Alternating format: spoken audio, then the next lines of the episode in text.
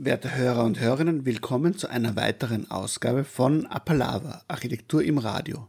Eine Sendereihe von Bernhard Frodel und David Paschek. Für die 201. Ausgabe dieser Sendereihe haben wir unseren ersten Gast eingeladen und das ist Ute Woltron. Ute Woltron ist äh, studierte Architektin, die es nach dem Studium auf das Feld des Journalismus verschlagen hat, zuerst im Bereich der Wirtschaft, aber dann aufgrund der Bindung zur Architektur. Vor, vor 20 Jahren warst du in, in oder vor 18 Jahren, 18 Jahren, warst du in Wien total stark verankert. War, war der Wunsch schon in dir rauszuziehen oder, oder irgendwie Eremitin zu werden? Hast du es geplant oder war das ein absehbares Ziel? Vor, vor 18, 18, Jahren, vor 18 Jahren. Vor unfassbaren 18 Jahren war mein Kind zwei und ich habe schon dieses Haus gebaut und war okay. kurz vorm Übersiedeln raus. Okay. Weil ich bin selber am Land aufgewachsen und gern am Land aufgewachsen und wollte haben, dass mein Kind einen Garten hat und Frösche fängt und so. Aber ich war gern in Wien. Mhm. Ich war lange in Wien, also schon nach der Matura und hab, hab, war wirklich gern in Wien und es war eine gute Zeit, aber ich wollte es nicht mehr wiederholen. Also jetzt brauche ich es nicht mehr. Mhm. Das Alter schlägt auch zu, glaube ich. Dein Kind ist noch am Land oder ist schon irgendwie wieder unterwegs in der Stadt? Mein Kind, wurde mir prophezeit, würde mich verfluchen, weil ich es zwinge, auf dem Land aufzuwachsen. Ich muss aber sagen, genau das Gegenteil war der Fall. Gott sei Dank sind die Distanzen im Vergleich zu den Leuten, die mhm. damals gesagt haben, mein Gott, na der Arme, der muss jetzt da bei den Provinzlern aufwachsen und wie tust du ihm das an? Nämlich, es war wirklich so, hat, ähm, sind die Distanzen geringer geworden, die sind mhm. ewig, ab dem Moment, wo sie es können haben, sind sie mit dem Zug nach Wien gefahren und haben beide Welten genossen und er ist jetzt, äh, studiert jetzt in Graz. Mhm. Ist aber jetzt da, weil ja die Uni über, über, über Internet funktioniert. Der Ort, an dem wir jetzt sind, also wo du jetzt wohnst, warst du mit dem schon vorher verbunden? Ich bin äh, total eingeboren. Mhm. Wenn man beim Fenster rausschaut, sieht man das ähm, vormalige Bauernhaus meiner Großeltern, in dem jetzt mein Bruder mit seiner Familie lebt. Wenn man da rüber schaut, sieht man das sogenannte Blockhaus. Das ist ein Holzhaus, das hat mein Großvater irgendwann einmal Ende der 20er Jahre gebaut. Und dieses Ding habe ich dann irgendwann einmal auf den, auf den Familienacker dazu gesetzt. Mhm. Also es ist eine total absurde Konstruktion aus, aus verschiedensten Jahrzehnten. Also das, das untere ist wie gesagt Ende 20er, Anfang 30er. Dann ist ein 60er Jahre Bau, den mein Vater mit damals 18, 19 Jahren mit eigenen Händen gebaut hat, weil er sich zu schnell vermehrt hat. Gott sei Dank, weil sonst war man ja nicht da, mein Bruder und ich. Und ich habe dann vor eben ungefähr 20 Jahren, 18, 19, 20 Jahren, habe ich dieses Haus dann dazu gebaut. Du warst in Wien als Architekturkritikerin primär tätig. Wie ist es dir gegangen, als du Bauherrin wurdest? Oder wie hast du deine Architekten gefunden? Es war eigentlich ähm, eine sehr abenteuerliche Reise, weil eigentlich, ich hatte dieses kleine Haus da drüben schon, das hat ungefähr, was weiß ich, 75 Quadratmeter. Hatte damals keine Zentralheizung, war alles mit Öfen zu heizen, also Kackelofen und so. Und es war aber mein, mein Studentenwochenendhäuschen. Und wie ich dann das Kind gekriegt habe, ähm, ja genau, damals wollte ich immer schon, habe immer sehr viel gekocht und die Küche war sehr klein und ich wollte immer das Haus um eine ordentliche große Küche erweitern. Und wie dann der Moritz auf die Welt gekommen ist, habe ich mir gedacht, na jetzt muss es schon ein bisschen noch größer werden als nur Küche. Und dann habe ich auch immer gewusst, dass wenn ich bauen werde, dann möchte ich mit dem Gregor Eichinger bauen, mhm. weil ich äh, ihn für einen der aller, allerbesten und feinsten Architekten halte. Und außerdem habe ich mich immer sehr gut mit ihm verstanden und habe immer das Gefühl gehabt, wir haben so eine ähnliche Architektur. Äh, Liebe oder Sprache oder wie auch immer man das nennen will. Er natürlich bauend, ich vielleicht schreibend und empfindend. Und dann habe ich mich mit dem Gregor zusammengesetzt und habe gesagt, du, ich hätte gern, dass du mir den Zubau machst. Es handelt sich um eine Küche mit ein bisschen mehr noch dazu. Und dann ist es aber total natürlich eskaliert, wie das bei Bauherren immer so ist. Auch selbst wenn du dich auskennst und weißt, dass es dir eigentlich nicht davon galoppieren soll, passiert es dir. Und ich hatte natürlich als freie Journalistin nur ein sehr beschränktes Budget und habe immer gesagt, es darf nicht teurer werden als das und das. Und das haben wir eigentlich auch eingehalten, bis auf die Extras, die dann natürlich von mir als Bauherrin noch dazu urgiert wurden, aber es war eigentlich klar, ähm, dass das meine Schuld war. Und es ist auch okay, ich bin froh, dass das alles so gelöst wurde, wie es ist. Ich würde würd nicht viel anders machen. Ein paar Kleinigkeiten, aber nicht viel. Also was ich auf jeden Fall machen würde, wäre, und das würde ich auch jedem Bauherrn und jeder Bauherrin von Anfang an empfehlen, gleich alles zu machen. Mhm. Also nicht zu warten. Äh, zum Beispiel da hinten gibt es diese, diesen, diesen Wandelgang, diesen, diese Überdachung mhm. hin zur, zu diesem Carport oder wie immer man das nennt. Ich mag ja den Ausdruck nicht, aber halt dieser, dieses Dach über dem Auto und dem Rasenmäher und den Fahrradeln und den Scheibtruhen. Das hätte ich von Anfang an dazu machen sollen, aber da ist mhm. sich einfach budgetär nicht ausgegangen. Und das würde ich aber nicht mehr machen. Da würde ich dann halt, halt den Kredit ein bisschen aufstocken und würde alles gleich auf einmal machen. Und ansonsten fällt mir nicht viel ein, was ich anders machen tät. Ich hätte nur da hier auch noch eine Überdachung gemacht, das hole ich aber jetzt mhm. noch nach. Also das führt jetzt irgendwie ja. zu weit, aber da gibt es einen Hof, der deshalb entstanden ist. Von Anfang an war das klar, das war Voraussetzung, dass der da ist, weil wir sind hier im Vorschneeberggebiet. Da hinten ist der Schneeberg, den sieht man sogar. Und das ist die Wetterseite und da zieht es richtig fesch äh, windmäßig runter hin und wieder, oder eigentlich sehr oft. Und ich habe genau gewusst, es muss, ich kenne ja dieses Grundstück, bin auf dem Grundstück aufgewachsen, ich weiß genau, wo die Amseln nisten und so, das, ich kenne es wirklich mhm. sehr gut, weiß, wie die Sonne zieht. Das ist ein großer Vorteil, wenn man, wenn man lang ein Grundstück schon kennt, bevor man es dann bebaut und wusste, dass da unten muss ein Bereich sein, der wirklich windgeschützt ist. Und das hat sich total bewährt. Und das ganze Haus, wie man merkt, ist ja ein bisschen eingegraben, ähm, eben weil, weil der Wind so zackig geht. Jetzt noch zu der Entwurfsphase, hat es da so irgendwelche Überraschungen gegeben für dich oder war das ein, ein Prozess, den du so erwartet hast mit Gregor Eichinger? Es war ziemlich lustig eigentlich, weil ich habe recht genau gewusst, wie ich es haben will. Und dann habe ich mich mit Gregor zusammengesetzt und gesagt, du Gregor, ich zeichne das, ich mache ich, ich mach, ich mach da eine Skizze, Herr Architekt. ähm, und dann hat er sofort gesagt, um Gottes Willen, auf keinen Fall, das würde ihn lähmen oder irgendwie in seinem kreativen Prozess hindern, was ich auch total verstehe. Und dann, ich ihm, dann hat er gesagt, aber erklär mir's. Und dann habe ich ihm ungefähr, also dann habe ich ihm natürlich zuerst einmal erklärt, wie da diese Beschaffenheit dieses Grundstücks ist. Ein steiler Südhang, den man terrassieren muss, bla bla bla. Und habe ihm, hab ihm genau erklärt, wie ich leben will, welche Räume ich brauche, dass es, dass es diese windgeschützte Zone geben soll. Und dann hat er es eigentlich fast so aufgezeichnet, wie ich mir es vorgestellt hatte oder wie ich es auch skizziert hätte, nur natürlich mit den Gregor Eichingerschen äh, Spezifankerln, die das ganze Haus wirklich aufwerten, wie zum Beispiel äh, da hinten dieser, dieser, dieser, dieser Freiraum zum, zum Arbeitszimmer oder da diese eingegrabene Zone, das ist ja noch einmal ein Hof hinten, die auch noch einmal mhm. windgeschützt ist. Nein, es, hat, er hat das, es, war, es war eine gute Zusammenarbeit, das war wirklich sehr erfreulich und ich würde sofort wieder mit ihm bauen. Mhm.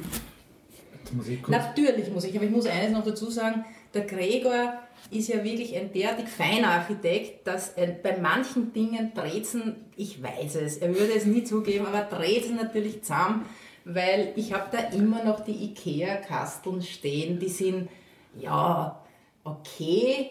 Ich meine, würde ich es mir leisten können, hätte ich schon andere, aber ich habe dieses Haus völlig allein finanziert und bezahlt und deshalb ähm, fange ich jetzt erst an, gewisse Dinge mir zu leisten, weil es einfach abbezahlt ist und es bleibt jetzt was über und jetzt kann ich mir es leisten, dass ich es irgendwie so ein bisschen verfeine, aber das finde ich auch einen guten Prozess. Das Kind ist draußen, äh, die Möbel sind abgewohnt, das Haus ist noch immer in gutem Zustand und jetzt kann ich anfangen, so für mich meine kleine Höhle auszupolstern. Das finde ich recht eigentlich gut. Die, die, genau, die Tri-Operation hat sich ergeben, weil mein Budget sehr begrenzt war und ich es auch auf keinen Fall überziehen wollte. Und der Gregor hatte dann die Idee, den Johannes Kaufmann, der damals die Susi mhm. gerade erfunden hatte, äh, hinzuzuziehen. Und das obere Geschoss, in dem wir sitzen, ist eigentlich eine modifizierte Susi mit ganz viel großen äh, Glasfronten. Die waren mir wichtig, weil die Jahre in Wien in einer finsteren, nach Norden hinausgehenden Wohnung im Erdgeschoss haben mir, einen, mir als Landkind einen derartigen äh, Finsternisschock verpasst, dass ich immer gewusst habe, wenn ich einmal ein Haus baue, dann hat es wirklich ganz viel Glas. Was mir jetzt auffällt, weil wir gerade dabei sind, viel Verschattung oder so hast du nicht geplant, oder? Ja, das ist auch das. Äh, ah, es, wie du siehst, gibt es da vorne auf der Terrasse eine ziemlich ähm, lange steht das Dach ziemlich weit vor und das ist genau so berechnet, dass im Sommer die Sonne nicht reinscheint, im Winter aber schon. Das heißt im Sommer die Kühle, im Winter die Erwärmung. Aber äh, die Front äh, im Stiegenhaus, die ja auch voll verglast ist, die macht schon Hitze und da spanne ich dann immer Segel. Okay. Die hat mir jetzt aber gerade der letzte Sturm äh, einmal mehr abgerissen. Deshalb liegt hier das Reservesegel bereit, das wird dann von mir wieder aufgehängt. Und dann bleibt es aber ganz schön kühl. Und es ist mir aber in dem Haus, also in dem neuen Teil des Hauses, ist mir das nicht so wichtig, weil das alte Haus hat meterdicke Steinmauern mhm. und da bleibt es immer kühl. Ich glaube, das muss man jetzt vielleicht, äh, können wir das oder du kannst es vielleicht kurz den Hörern erklären. Susi und Johannes Kaufmann, das war, glaube ich, da vor 18 Jahren oder so, war das gerade neu, oder? Da war, ja. kam gerade die, also die Vorfabrikation von Holzhäusern kam gerade genau. auf den Markt oder in Mode oder ja. wie auch immer. Und das war ja eins der ersten Prototypen, die es da gegeben hat. Genau, die Susi war damals also man muss überhaupt so sagen, damals war ja die ganze Vorarlberger Holzarchitektur erst, also nicht im Kommen, sondern hat einen ihrer ersten Höhepunkte erlebt. Und, und die Susi vom, vom Johannes Kaufmann war eins dieser eher, würde ich jetzt einmal sagen, in dieser damals noch ganz grauenerregenden Fertigteilhaus-Szene, ja, Blaue Lagune und so, das hat sich ja auch ein bisschen verändert, muss man, muss man ehrlich dazu sagen. Aber damals war das wirklich eine absolute Albtraum-Szenerie. Absolut grässlich. Und die Susi war neben wenigen anderen ein, das war ja kein Fertigteilhaus, aber du hast es als solches äh, quasi erwerben können und du hast es aber noch modifizieren können. Und das ist eben eine dieser, ein, ein Vorarlberger Qualitätsprodukt, möchte ich sagen. Aufgebaut von fremdsprachigen, zwitschernden, sehr äh, energischen, zackigen Handwerkern. Also die waren wirklich beeindruckend. Die waren super. Die haben das in einer Woche haben die das aufgestellt gehabt. Und dann war nur mehr der Innenausbau zu machen.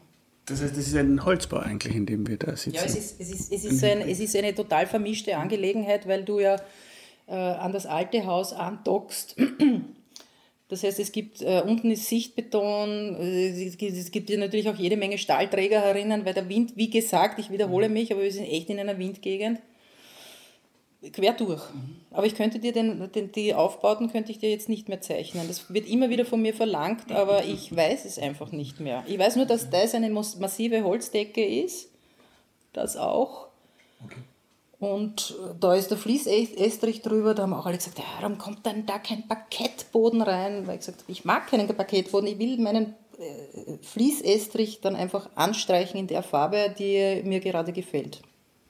Und das Grün ist geblieben. Mhm. Äh, vor einiger Zeit habe ich noch, als die Beatrix Reudinger in dem Haus von Querkraft mit den zwei Monitoren gewohnt hat, oben in diesem Kleingarten sind, da habe ich sie besucht und sie hat gesagt, das mit Architektur war verhältnismäßig einfach, aber den Garten haben sie dreimal überarbeitet, grundlegend. Äh, wie war das bei dir? War der Garten schon gleich ein Wunsch oder ist das erst nach und nach gewachsen? Der Garten war nicht nur ein Wunsch, sondern eines der Hauptanliegen, weil der Garten, es war von Anfang an klar, dass auf diesem Grundstück, das ein was man ja jetzt wahrscheinlich gar nicht mehr so bemerkt, ein ziemlich steiler Südhang war und ein Acker war. Das letzte, was hier gewachsen ist, waren Sonnenblumen. Und ich habe genau gewusst, ich muss den, den Mutterboden gut aufbewahren. Es ist auch ein Fehler, den viele Bauherren begehen, dass sie einfach losgraben lassen und dann alles vermischen und dann in einem entsetzlichen Morast versinken, weil eben alles mit Steinen und Felsen und, und, und es gibt einfach diese 30 Zentimeter oder wenn man Glück hat, mehr, die man retten muss und auf die muss man aufpassen wie auf einen Schatz. Die muss man ganz auf die Seite äh, türmen. Und bei mir war es dann so, dass ich gewusst habe, ich muss dieses Grundstück terrassieren.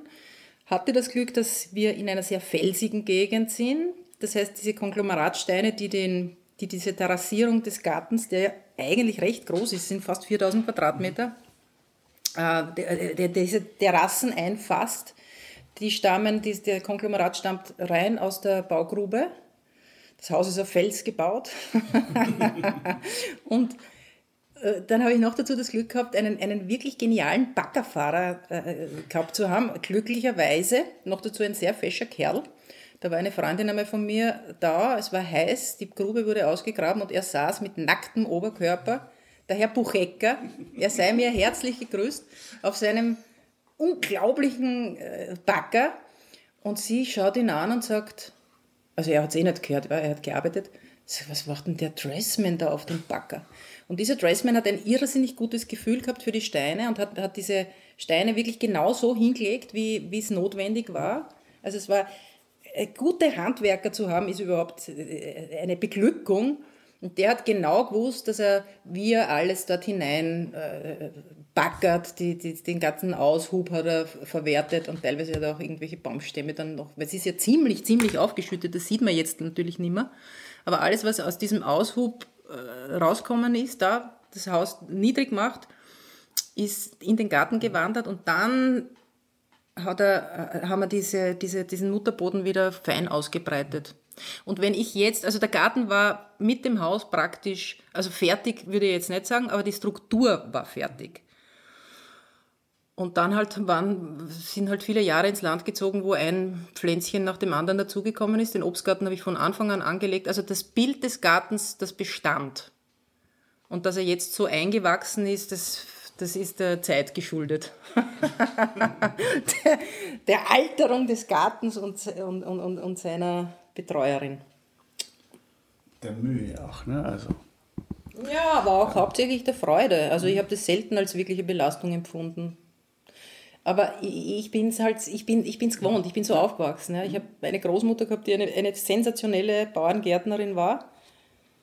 Und habe hab, hab meine Kindheit im Garten und, und an den Fischteichen verbracht. Weil ich habe das natürlich verfolgt, wie du dann publiziert hast zum Garten. So, ich bin ja eben nicht so unbedingt der Gartenmensch, aber es war für mich wie eine Entdeckungsreise in völlig andere Gärten. Also der unterscheidet, vielleicht unterscheidet, gibt es ähnliche, aber die sind nicht so präsent in der Wahrnehmung, kommt mir vor solche Gärten, die einfach so viel Vielfalt haben auch. Naja, ich weiß nicht, ich, ich bin nicht sicher, ob ich da jetzt zustimme, weil wenn ich mir überlege, wie viele Leute in, bei uns in der Umgebung, die ich kenne, mhm. wirklich lässige Gärten haben, also gibt's, da gibt es schon eine... Also ich glaube, es gibt richtige Freaks. Es ist halt so wie Architektur irgendwie. Das ist halt auch etwas, wo, wo man wirklich eintauchen kann und wo es echt wahnsinnig viel gibt, finde ich. Also und man, du entdeckst doch immer wieder was Neues. Aber ich. ich muss dazu sagen, das Erstaunen findet sich manchmal auch auf meiner Seite, weil die, die Selbstverständlichkeit, dass man weiß, was was ist und was was braucht und wie viel Licht und wurscht, ja. Das heißt ja irgendwie ein Gespür als Gärtner. Da musst du ja nicht, nicht einmal wissen, wie die Pflanzen heißen. Du siehst das, schaust es an und weißt schon, was sie brauchen. Und die, äh, manchmal bin ich echt verblüfft, wie Leute sich nicht auskennen. Das ist für mich total unverständlich, dass einer einen Paradeiser, eine, eine Paradeispflanze nicht von einem Paprika unterscheiden kann oder was weiß ich. Also wirklich, das ist ganz arg. Das finde ich echt, das verblüfft mich total. Ja, aber da gibt es sicher mehr Leute, als man glaubt. Also ich bin da sicher auch keiner, der da Expertise hat zum Garten. Ja, da bin ich jetzt sprachlos. es muss ja auch nicht sein. Aber ich finde es immer schade, wenn, wenn Leute ein, ein Stück Grund verantworten und das dann so brach liegen lassen. Und dann, dann wachsen drei Tuyen rund um und um, drei struppige, grausliche, gestunkene, giftige. Ich bin sehr gegen die Tuje. Äh, und ansonsten nur geschnipseltes Gras und die eine oder andere Eisbegonie, wenn wer gerade wirklich gut drauf ist und sonst nichts. Das finde ich eigentlich eine Unverschämtheit, weil wenn man sich umblickt, wie wir dieses Land zupflastern mit größtenteils abscheulicher Architektur, muss man jetzt dazu sagen, die, die den Namen Architektur nicht verdient, weil meistens sind ja keine Architekten oder Architektinnen damit befasst, sondern irgendwelche ganz grauenerregenden na, ich will jetzt nicht ins äh, Uferlose lästern, aber die Baukultur, finde ich, hat nicht gewonnen in den letzten 20 Jahren. Wurscht. Aber wenn man ein Grundstück hat, dann muss man auch den Viechern und der Natur diese, diese Natur wieder zurückgeben. Ich finde, das ist eigentlich eine Verantwortung, die die Leute haben. Dass sie Pflanzen setzen, an denen Bienen, Schmetterlinge, ich weiß es nicht, Eichkätzchen und anderes Getier nagen können, weil die, diese unverschämte Akquise an Raum und Natur und Nahrung, die der Mensch betreibt, die finde ich einfach unverschämt. Und deshalb hege ich, und ich spreche es jetzt ganz offen aus, eine gewisse Verächtlichkeit Leuten gegenüber, die wirklich schöne große Gärten haben und nichts aus denen machen. Und nur irgendwelche Raketenwacholder reinpfistern, damit halt irgendwas wächst. Mhm. Also das, da fehlt mir komplett das Verständnis.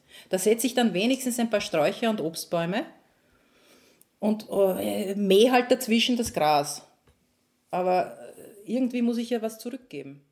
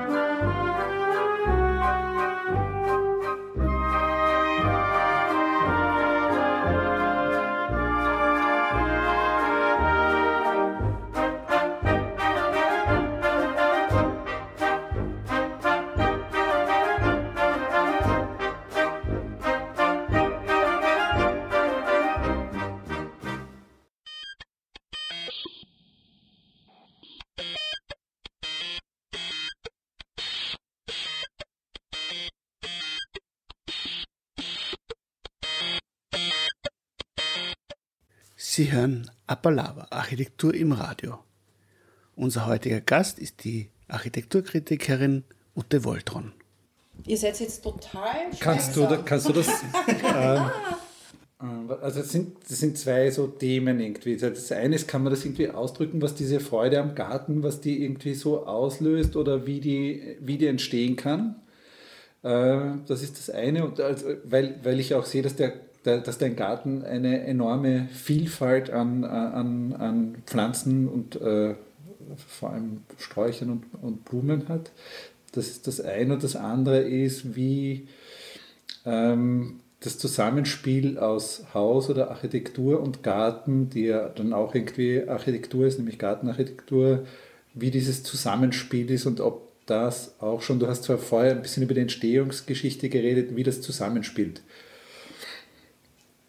Also es würde mir nie einfallen, ein Haus zu, zu denken oder zu planen, ohne die Außenräume mitzuplanen. Selbst vor 20 Jahren, als es die, die, den Klimawandel in der Form noch nicht so spürbar gab, als es noch kalte Sommer gab, verregnete, war es mir schon sehr wichtig äh, zu wissen, dass ich in der warmen Jahreszeit, nämlich ab März, von März bis November in Wirklichkeit, äh, viele Stunden des Tages draußen verbringe. Und, dann, und in, mit den unterschiedlichsten, Entschuldigung, mit den unterschiedlichsten Beschäftigungen, lesend, badend, äh, Gemüse ziehend, äh, mit Freunden Feuerl heizend und so weiter. Das heißt, ich habe für mich eigentlich nicht ein Haus gebaut, sondern das Grundstück bespielt. Und es gibt für jede oder für fast jede Gelegenheit, ich meine, wenn der Schneesturm äh, weht, bleibe ich gern herinnen und heize ein. Aber für sonstige äh, Witterungsbedingungen gibt es auch, selbst wenn es regnet, gibt es immer Örtchen und Plätzchen, wo ich mich im Freien gern aufhalten kann. Und das war mir total wichtig von Anfang an. Und ich habe auch, ich wollte auch aus diesem Haus aus jeder Ecke rausgehen. Das heißt, es gibt eigentlich, es gibt schon die Eingangstür, aber es gibt insgesamt, lasst mich kurz zusammenzählen, eins, zwei, drei, vier, fünf, sechs, sieben, zumindest sieben Türen rund um Dumm, wo ich sofort raus kann. Also das draußen ist mindestens so wichtig wie das drinnen. Im Sommer ist es sogar noch wichtiger. Also wie man jetzt sieht, ich bin auf jeden Fall jetzt mehr draußen als drinnen. Ich, ich habe letztens einen, eine Akquise-Besuch gemacht und die Leute haben ein großes Grundstück und eigentlich ging es nur darum, die Terrasse neu zu gestalten. Aber die Terrasse war möglichst weit weg von allen. Also sie halten sich nur in einem mini kleinen Teil ihres Gartens auf, um ihre Privatsphäre gegenüber den Nachbarn, die gleichzeitig gebaut haben, äh, zu wahren. Das ist ein, also dieses Auf, der Aufenthalt draußen ist ja für viele Leute auch nicht so selbstverständlich wie für dich. Es wird auch immer so quasi, es gibt dann noch den Übergang, Wintergarten, Terrasse und weiter geht man eigentlich schon vielfach nicht mehr. Ja, das ist höchst bedauerlich, weil, weil, weil man begibt sich herrliche Momente.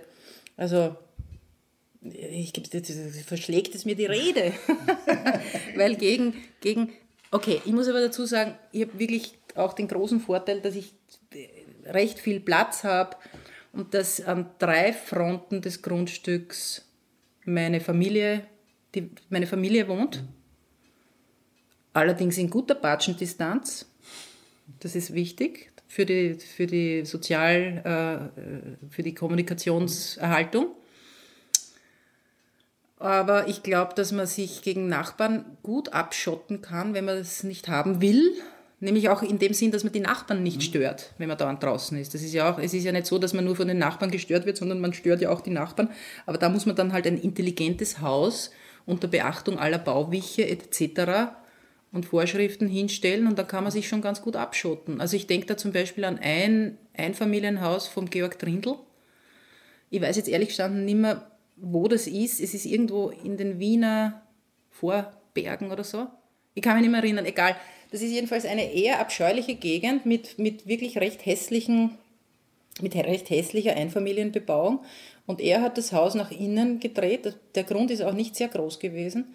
Und er hat ein Atriumhaus gebaut, das wirklich alle Stückeln spielt. Und er ist sogar so weit gegangen, dass er die Fenster so gesetzt hat, dass wenn du zum Beispiel gesessen bist oder in dieser Sitzgrube versunken bist, hast du einen herrlichen Ausblick auf einen Berg gehabt, also auf einen, irgendeinen fernen Berggipfel. Das heißt, du hast, wenn du in diesem Haus dich bewegt hast, du hast du überhaupt nicht mitgekriegt, wenn du dich nicht beim Fenster rausgelehnt hast, dass du eigentlich in einer wirklich nicht so attraktiven Umgebung dich aufhältst. Das hat mir sehr getaugt und da habe ich viel drüber nachgedacht. Der Trindl hat überhaupt ein paar wirklich gute Einfamilienhäuser gebaut. Sehr, das ist für mich Architektur. Jetzt sind wir hergefahren zu dir und haben unterwegs gesehen, dass deine Nachbarschaft äh, sich verdichtet. Die rüstet auf, ja. Die rüstet auf. Ähm, du hast gemeint, um die Baukultur ist es nicht so besonders besser bestellt worden. Was sind die Mechanismen, dahinter, dass es nicht besser ist. Also wir versuchen da Aufklärung zu machen in verschiedenen äh, Kanälen. Es gibt viele Initiativen und so weiter. Und fruchtet das alles nichts? Es wäre ein bisschen vermessen von mir, das jetzt äh, zu beantworten, weil ich nicht mehr so direkt in der Szene recherchiere und drinnen bin.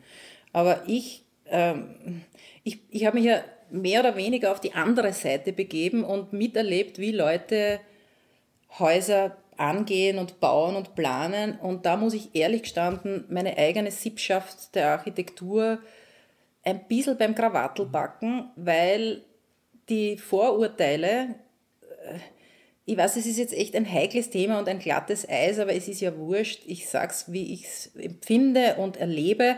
Die Architekten sind selten wirklich paktfähig.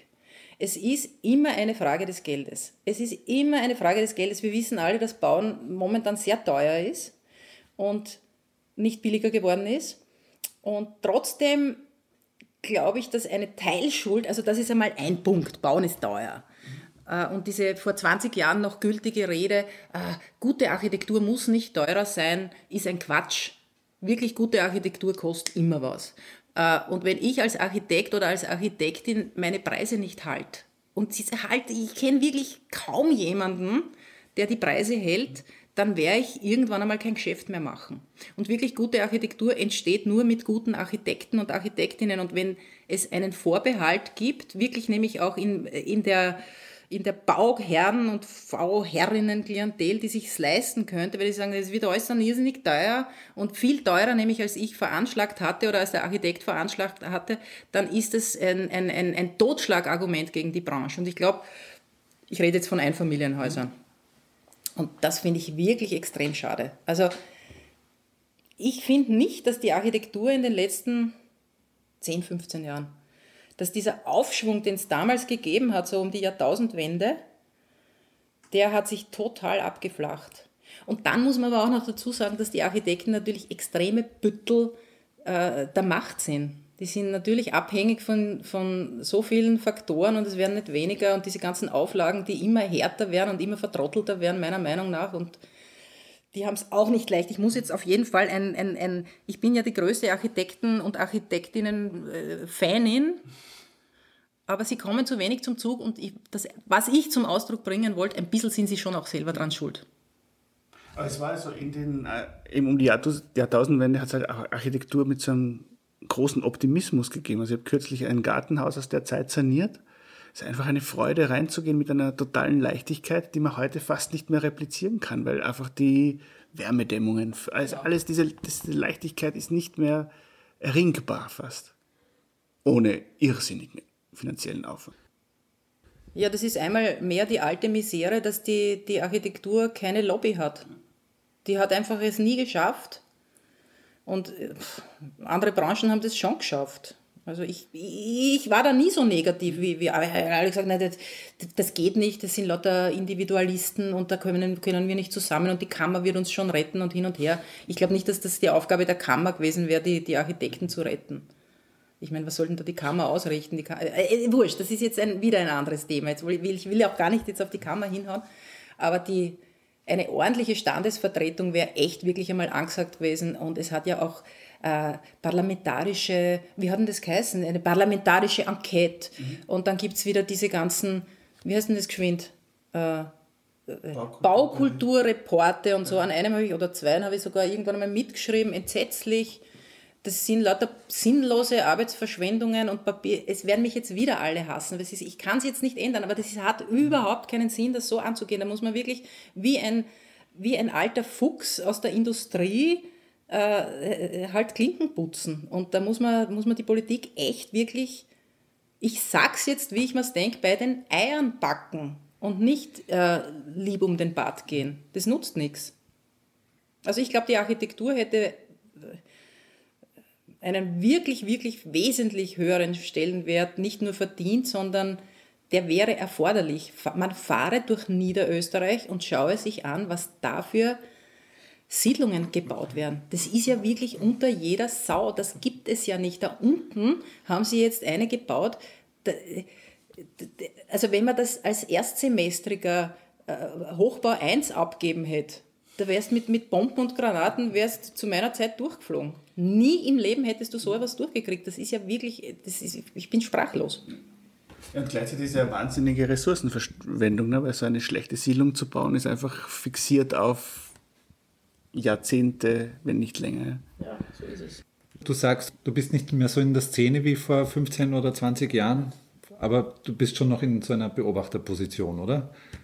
Naja, ich habe ja vor, vor etwa 372 Jahren Architektur studiert und habe deshalb relativ viele Freundinnen und Freunden, Freunde immer noch in der Szene und höre, höre ihr Leid und sehe ihre Entwürfe und das, was dann umgesetzt werden kann und da muss ich ehrlich sagen, bin ich heilfroh, dass ich dieser Szene entronnen bin. Sowohl als Schreiberin als auch als ähm, Architektin.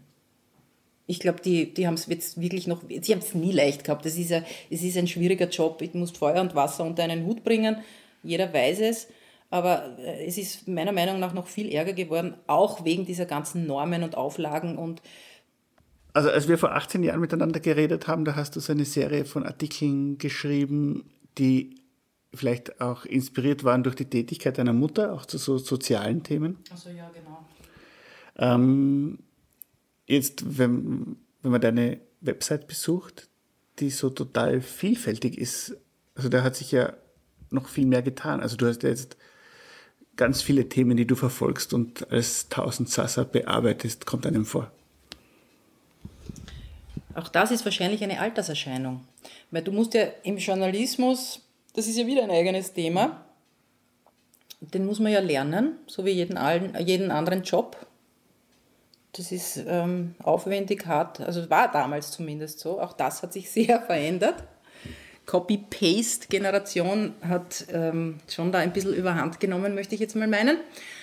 Aber wenn du, äh, ich habe zum Beispiel angefangen beim Trend als Wirtschaftsjournalistin. Ich wollte mit der Architektur nichts mehr zu tun haben nach dem Studium und nach ein paar Jahren im Büro und habe gewusst, ich kann besser schreiben als entwerfen. Und dann musst du, äh, dann bist du ja in einem Kastel drinnen als junger als junge Journalistin und dann musst du denen äh, das alles erfüllen, was die von dir wollen. Und das war eben Wirtschaft und beim Profil war es dann auch noch Wirtschaft. Und dann gab es hin und wieder so Geschichten über Architektur, weil ich ganz einfach die Leute gekannt habe und wurscht. Und dann hat es die Architektur gegeben im Standard, die ja überhaupt die beste aller Zeiten war, weil der Sperl, ein, ein damaliger Chefredakteur, ein architekturaffiner Mensch war und mich hat machen lassen, was ich wollte. Großteils. Hin und wieder haben wir dann schon ordentlich gefetzt miteinander, aber auch egal, wir haben uns immer wieder versöhnt über einem Achtel Rot. Gehen wir auf ein Achtel Rot, Frau Kollegin. Ja, Herr Chefredakteur. Und dann ist irgendwann einmal das Rondo gekommen und hat gesagt, Herr, du bist ja die Landpflanzen von uns, das Landei, magst du uns nicht eine Gartenkolumne schreiben? Und dann habe ich gesagt, ja, eigentlich kann man das ja mal probieren. Dann habe ich die Gartenkolumne geschrieben und dann sind einfach immer wieder, dann, dann erschreibt man sich im Laufe der Jahre eine gewisse Freiheit und dann trauen einem die Leute dann schon was anderes zu und dann kann man seinen eigenen Interessen verstärkt nachgehen. Seit einiger Zeit schreibst du wieder über Architektur hin und wieder im Spektrum. Ähm, das hat mich gejuckt. Genau. Ich habe es nicht mehr ausgehalten. Und es hat einen ganz konkreten Anlass gegeben. Ich sag's, wie es ist. Und zwar war das der, die Eröffnung des Flughafens Wien. Da habe ich das erste Mal wieder das Bedürfnis gehabt, eine Architekturkritik zu schreiben. Die hätte ich wirklich gern geschrieben. Tut mir bis heute leid, weil da hätte ich echt viel dazu zu sagen gehabt, glaube ich. Das hätte ich auch gut recherchiert, weil da habe ich damals auch den Wettbewerb und alles mit, mit ähm, verfolgt noch und habe damals schon gesagt, ui, die Vorarlberger, ich weiß es nicht, ob die Wien wirklich nicht ein bisschen unterschätzen, die Schlangengrube Wien. Und das Resultat finde ich, äh, wie soll ich das jetzt diplomatisch ausdrücken? Spricht für sich. Das Resultat, ja. Also ich kann mich erinnern an ein, äh, das war das, wie hat das geheißen, Freizeichen, glaube ich, na, na, mit Peter Huemer zu einem Wettbewerb um eine Schule im 10. Bezirk? Nein, das war, das war keine Schule im 10. Bezirk, Doch, das, war das war eine Schule in Krems. Nein, nein, nein, das war, ich spreche aus der Katharinengasse. Und du hast dich ins Zeug gelegt für diesen Wettbewerb und für die Fairness von diesem Wettbewerb. Ach so, ja, ja, so Und genau, der natürlich. Peter Huema hat ja schon die ganze Zeit gebremst und du hast da nichts, also explizit hast alles gesagt, wie es wie es war. Ne? Also es äh, war eine sehr interessante Stunde. Irgendwo habe ich noch eine Kassette. Echt? ja, ja. Ne, das war, das, das weiß ich noch, ich kann mich noch ganz genau erinnern, das war ein, ein Moment der totalen Missachtung der Arbeit, der Gratisarbeit der Architekten, was ja ein totaler Skandal ist, dass das nach wie vor äh, nicht anders geregelt ist, dass da hunderte Büros zig, zig, zehn Tausende Euro zur Verfügung stellen, abgesehen von ihrer Arbeitszeit. Das weiß ja kein normaler Mensch, was das für ein Aufwand ist, so einen Wettbewerb äh, zu machen und noch dazu gewinnen zu wollen. Ich meine, ja, äh, und, und da haben da ist das, sind die Resultate dieses Wettbewerbs sind mehr oder weniger äh, an der Häuseltür aufgehängt gewesen. Und das war, das war wirklich hart. Aber ich glaube, das war der Anfang oder das war eine der ersten Geschichten, wo es um dieses, dieses missliche Wettbewerbswesen ging. Und den Höhepunkt hat es dann erreicht mit dem Wettbewerb in Krems. Von der BIC ausgelobt. wo es eine offenkundige Mauschelei zwischen Juroren gab, die damals mitgehört wurden von einem, zufälligerweise, weil das Telefon nicht leise gedreht wurde, von einem mit äh, von einem Architekten, der, der mitgezeichnet hat an dem Wettbewerb und der hat mir dann angerufen und gesagt, hast du, ich habe gerade was gehört, ich habe da mitgehört bei dem äh, Gespräch und das war dann eigentlich der große Skandal und dann, dann, ist, dann, ist, äh, dann ist relativ viel über diese Wettbewerbsszene geschrieben genau. worden. Aber es war halt so ein äh, Finger in die Wunde legen, total und das ist, wir haben bei der Fahrt zu dir jetzt darüber geredet, das macht die Architekturkritik im Moment überhaupt nicht. Also man hat Berichte wieder, erklären, man hat wieder Berichte über Häuser, aber nicht wirklich gesellschaftspolitische und Zusammenhänge. Naja, es gibt schon ein paar Schreiber, die sich da immer wieder mit solchen Themen auseinandersetzen. Ich finde, dass zum Beispiel der Mike Novoten, das sehr gut macht. Den finde ich wirklich ein Highlight. Und auch der Christian Kühn ähm, macht das, nimmt sich dieser Themen an. Und städtebaulich haben wir ja den, den Seiss. Mhm der das auch super macht. Also ganz so ist es nicht. Es wird schon immer wieder thematisiert, aber ähm, man muss dazu sagen, das ist auch so ein heikles Thema. Ihr stellt mir lauter wirklich brenzlige Fragen. Aber es ist so, dass die Architekturkritik äh, ja eigentlich eine, eine Insider-Disziplin ist, weil meiner Erfahrung nach die Architekturkritik die Architekten pampert und für die Architekten da ist und von den Architekten gelesen und von den Architekten diskutiert wird. Und es, also kurzum, es kocht in diesem Brei der Architektur. Das bringt den Architekten vielleicht was. Schöne Momente, wenn sie dann ein Gebäude, das sie gebaut haben, äh, wohlwollend rezensiert bekommen, seinen unbenommen aber es hat mit Journalismus meiner Meinung nach absolut genau null zu tun. Der Journalismus ist eine völlig andere Disziplin. Da gehst du hin und äh, lässt nicht deine Meinung aus, es sei denn, du schreibst eine Kolumne oder einen Kommentar, dann darfst du das, aber in einem normalen Artikel hast du zu recherchieren und das ist sehr viel Arbeit. Diese Arbeit wird dir heute nicht mehr bezahlt. Sie war damals okay bezahlt, dann wurde sie immer schlechter bezahlt, aber wenn du als freier Journalist eine richtig ordentliche Geschichte schreiben willst, dann verhungerst du. Das war für mich einer der Gründe, damit aufzuhören. Wenn ich eine Rezension eines Hauses mache, dann kann ich das in drei Stunden recherchieren. Da gehe ich mit dem Architekten und mit dem Bauherrn durch, wenn ich sehr sorgfältig bin. Und dann setze ich mich hin und beschreibe meine Befindlichkeit runter. Ja, süß, nett. Aber das ist nicht Journalismus. Journalismus ist, du musst genau schauen, äh, was waren die Grundvoraussetzungen. Also du musst das eigentlich als Wirtschaftsjournalist angehen. Meiner Meinung nach. Und dann als Schreiber muss ich äh, halt entscheiden. Entweder ich schreibe journalistisch oder ich bin Architekturkritiker oder Architekturkritikerin. Das ist für mich ein Unterschied. Ich weiß, das wird überhaupt nicht gern gehört und da, hat, da bin ich auch schon total angeschossen worden, öffentlich auf der Tribüne vom Architekturzentrum, was ich eigentlich mich gut erinnere, aber ich stehe nach wie vor dazu. Journalismus ist ein Geschäft, das musst du lernen. Und das äh, haben nicht viele Architekturkritiker. Und das hat nichts mit, mit schön Schreiben zu tun. Schön Schreiben kann bald wer. Du musst recherchieren können.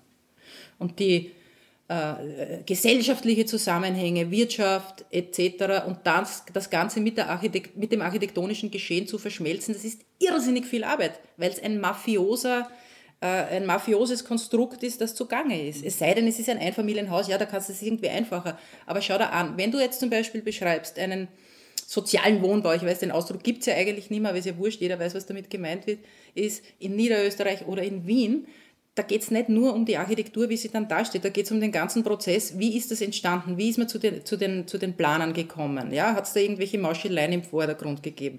Äh, wie, wie teuer ist das Grundstück gewesen? Wie viel Budget ist überhaupt vorhanden? Was waren die Vorgaben? Wie hat der Architekt oder die Architektin das Beste aus diesem wahnsinnig engen und fast unmachbaren Rahmen rausgeholt?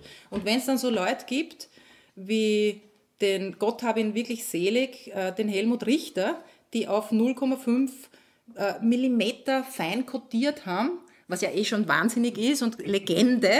Aber solche Leute haben dann halt schon äh, die Szene ein bisschen weitergedreht. Da gibt es noch viele andere, die möchte ich, kann ich jetzt alle gar nicht nennen. Ich möchte ihn jetzt nur stellvertretend erwähnen, weil er einfach ein totaler Wahnsinniger war in dieser Beziehung. Und sowas hat mich immer interessiert. Und sowas würde ich auch gern wieder lesen, aber das gibt es wirklich selten.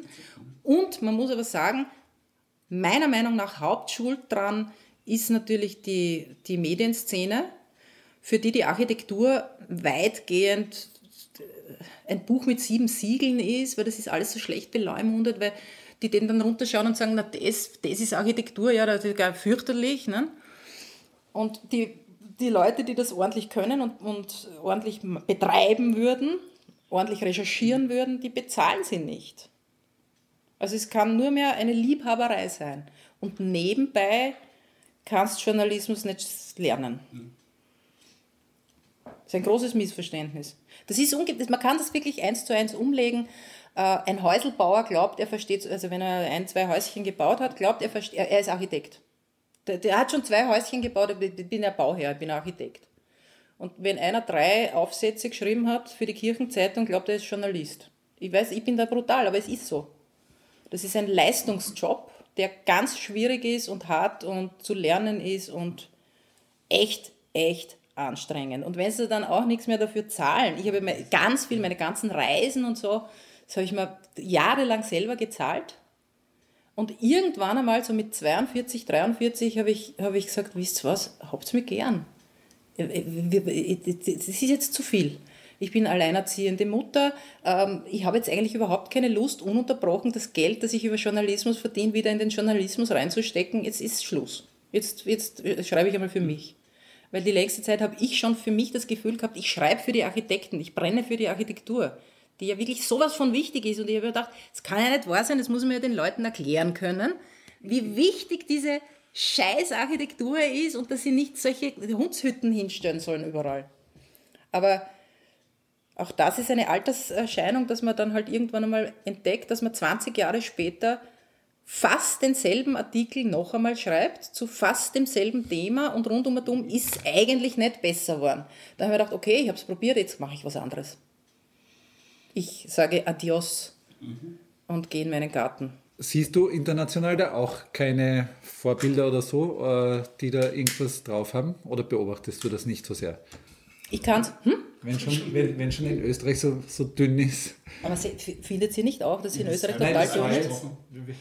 Nein, ist schon, oder? Deshalb habe ich es angesprochen, weil es so ist. Auf, ne? der, auf der Fahrt. Ja, wirklich. Ja, eigentlich. Da denkst du wirklich, du träumst. Es ja. gibt wirklich, es gibt so viele wirklich gute Architekturschaffende in Österreich und die sind komplett niedergebremst. Das muss man schon auch dazu sagen, also weil ich vorhin gesagt habe, die Architekten sind, ja, tragen eine Mitschuld. Ich stehe auch dazu, sie tragen eine Mitschuld. Aber sie sind im denkbar ungünstigsten Klima überhaupt. Also das ist wirklich, es ist ganz absonderlich. Und die internationale Szene verfolge ich nur über digitale Medien und kann sie deshalb nicht beurteilen, weil auch das finde ich absonderlich, wenn man über Architektur schreibt, in der man nicht selber drinnen war. Also ich meine, wenn ich zum Beispiel jetzt, es, ich, es gibt ein Projekt in China, das würde ich wahnsinnig ger, gern rezensieren. Die Chinesen haben, nur ganz kurzer Exkurs, da gibt es eine Kultur, wo man Steine äh, findet, die, ein, die darf man aber auch nicht verändern und die schauen aus wie eine Landschaft. Mhm. Und, zu, und da hat ein ganz junges Büro, ich glaube, da ist keiner über 30, die haben ein, ich habe leider vergessen, wie der Ausdruck heißt, haben ein Museum gebaut für diese Steine. und da denkst du dann schon, pff, erstens einmal ist das, ist das ganze Konzept wirklich super. Zweitens einmal, ein Museum für Steine. Wenn du äh, bei uns irgendwen fragst, können wir bitte ein Museum für Steine, für schöne, nicht bearbeitete äh, Steine bauen, die ausschauen wie Landschaften, da holen sie sofort die Rettung, fragen, bist du irgendwo angerannt. Und es ist so fein und schön gemacht. Und das, das erfahre ich aber alles nur über diese üblichen, die ziehen und keine Ahnung, wie die alle heißen. Also die schaue ich mir schon immer wieder an. Aber diese Bilderflut, die dich, die dich überschwemmt, die es ja damals nicht gegeben hat. Das, das, wir reden von einer Zeit, wo gerade wo gerade einmal E-Mail angefangen hat, äh, sich durchzusetzen. Und jetzt, du könntest ja jeden Tag 17 interessante Gebäude äh, finden im, im weltweiten Netz. aber du müsstest halt hinfahren und es dir wirklich anschauen. Weil manchmal finde ich, weiß man gar nicht mehr, ob es jetzt ein Rendering ist oder ob es ein Foto ist und so. Das ist, das ist, umso mehr müsste man vor Ort das ganz genau anschauen, sich die Details anschauen, wie sind die Anschlüsse, wie, wie, wie, wie spürt sich das alles an, welche Materialien. Also das, das kriegst du über digitale Medien überhaupt nicht mit. Und deshalb könnte ich mich dazu nicht äußern. Ich glaube aber, dass diese exaltierte Architektur, die ähm, ich würde mir jetzt wahnsinnig viele Feinde machen, wenn ich bestimmte Namen nenne. Deshalb mache ich es nicht, weil ich muss jetzt auch nicht mehr im hohen Alter von 53 jedem roten Tuch nachrennen. Aber eine gewisse Architekturströmung hat sich schon äh, auf eine Art und Weise verbreitet und durchgesetzt, gerade in den Szenen, die sich leisten können. Blicken wir Richtung Nahe Osten etc. Die finde ich jetzt einmal nicht so sissling, ehrlich gestanden. Ich weiß es nicht, ob der Mensch wirklich äh, sowas echt braucht. Also da gibt es diesen guten alten Witz, Why do dogs lick their balls? Because they can. Und das kann es nicht allein gewesen sein. Also mich interessieren viel mehr ganz einfache Architekturen, die vor allem ähm, Gebrauchsarchitekturen. Das interessiert mich viel mehr als diese ganzen Protzhütten. Die eh sehr aufregend und toll und alles sind, aber brauche ich alles nicht weiß auch nicht, ob es die Menschheit braucht. Wie würde es sich auszahlen, über Architektur zu sprechen? Wie würde es sich auszahlen, über Architektur zu sprechen? Ja, oder also was, was bringt das Sprechen über Architektur? Die Frage ist, wem? Wer spricht über Architektur, wer hört zu und wer mischt sich ein in das Gespräch? Naja, zumal sagen wir mal Interessierte im weitesten Sinne, oder? Ich finde, man kann, man kann gar nicht genug über Architektur reden. Nur würde ich den Begriff Architektur tunlichst vermeiden, weil da rennen eh schon wieder alle weg. Ich würde über sinnvolles, kluges, intelligentes Gestalten und Bauen reden. Ich muss jetzt dazu sagen, sprechen über Architektur finde ich total wichtig. Zum Beispiel ganz hervorragend gemacht hat das meiner Meinung nach der Dietmar Steiner mit seinen, vor allem mit seinen Architekturkongressen, wo äh, Leute aus aller Herren Länder eingeladen wurden, ihre Projekte zu präsentieren und ihre Philosophien darzulegen. Das hat mir wirklich immer sehr gut gefallen und da habe ich sehr viel gelernt und da kann ich mich an viele einzelne Projekte und, und Architekten und Architektinnen erinnern. Das habe ich sehr gut gefunden. Ich finde, das hat er wirklich, wirklich gut gemacht.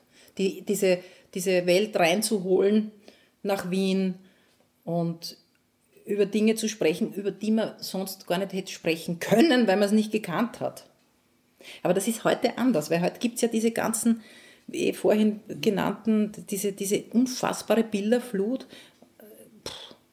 Aber es ist trotzdem ein Unterschied. Also es ist eben ein Unterschied gewesen, diese Bilderflut, das ist, geht auch, auch vorbei, also da bleibt wenig hängen, wohingegen von diesen Kongressen äh, sind doch Momente hängen geblieben und immer erstaunlich war quasi halt der Anfang, ja, der Anfang, wo alle noch ziemlich grad gesessen sind und dann am zweiten Tag am Abend, wo alle irgendwie nur mehr so gehangen sind. Es ist, es ist halt so wie in der Architektur, ist es etwas, was man erlebt, nicht? Ja. Architektur erlebt man ja auch. Ne? Und in dem Sinne ist auch etwas, was man, wenn man über Architektur geredet wird oder spricht, man darüber spricht, dann ist es ja auch etwas, was man erleben sollte wenn Architekturinteressierte nach Wien kommen, vielleicht nach Niederösterreich, was sollen sie sich ansehen, deiner Meinung nach? Abgesehen von Stift Melk. Auch okay, Stift Melk. Den Klangturm, den finde ich schön. Bin ich nach wie vor ein großer Fan. Was, warte mal, und in Wien, First Floor, mhm. ich würde in die Bar gehen. Ich würde mir die Trindelhäuser anschauen. In der Zuckerkandelgasse gibt es auch ein sehr schönes Trindl. Aber ich möchte jetzt nicht ungerecht sein. Also in Wien gibt es sehr viel Schönes anzuschauen. Allein äh, dieses, ganze, dieses ganze Stadtensemble alt-neu finde ich schon sehr, sehr verlockend in Wien. Wien ist eine Prachtstadt, da gibt es überhaupt nichts zu meckern. Ich würde auf jeden Fall die U-Bahn mhm. auch sehr empfehlen. Welche? Als Gesamtes oder? Als Gesamtes. Also die, die, die, das öffentliche Verkehrsnetz in Wien, das würde ich, finde ich schon sehr vorbildlich. Da kann man meckern, da gibt es ein paar Dinge, wo man ein bisschen streiten könnte, aber insgesamt finde ich das schon für, für eine doch nicht so große Stadt, weil Wien ist im internationalen Vergleich, äh, Vergleich ja ein, trotz alledem ein Fliegenschiss auf der Landkarte, ein wunderschöner doch, aber trotzdem klein. Aber dafür finde ich das schon sehr ambitioniert, was da passiert ist in den letzten, was weiß ich, 30 Jahren, 40 Jahren. Großartig. Das war eine weitere Ausgabe von Apalava, Architektur im Radio, eine Sendereihe von Bernhard Frodel und David Baschek. Für die 201. Ausgabe dieser Sendereihe haben wir unseren ersten Gast eingeladen und das ist Ute Voltron. Ute Voltron sprach äh, von ihrem Haus im Süden von Wien, ihre Rolle als Auftraggeberin von Architektur und äh, erzählte uns weitere grundsätzliche Beobachtungen zum Garten, zum Stand der Architekturkritik, der Architektur, des Berufsbildes des Journalisten. Diese und viele weitere Sendungen können Sie in unserem Archiv nachhören unter www.apalava.com. Sehr viele Texte und weitere Informationen zu Ute Voltron finden Sie auf ihrer Webseite. Das ist www.utevoltron.at, Ute Voltron in einem geschrieben. Wir wünschen einen inspirierten Nachmittag.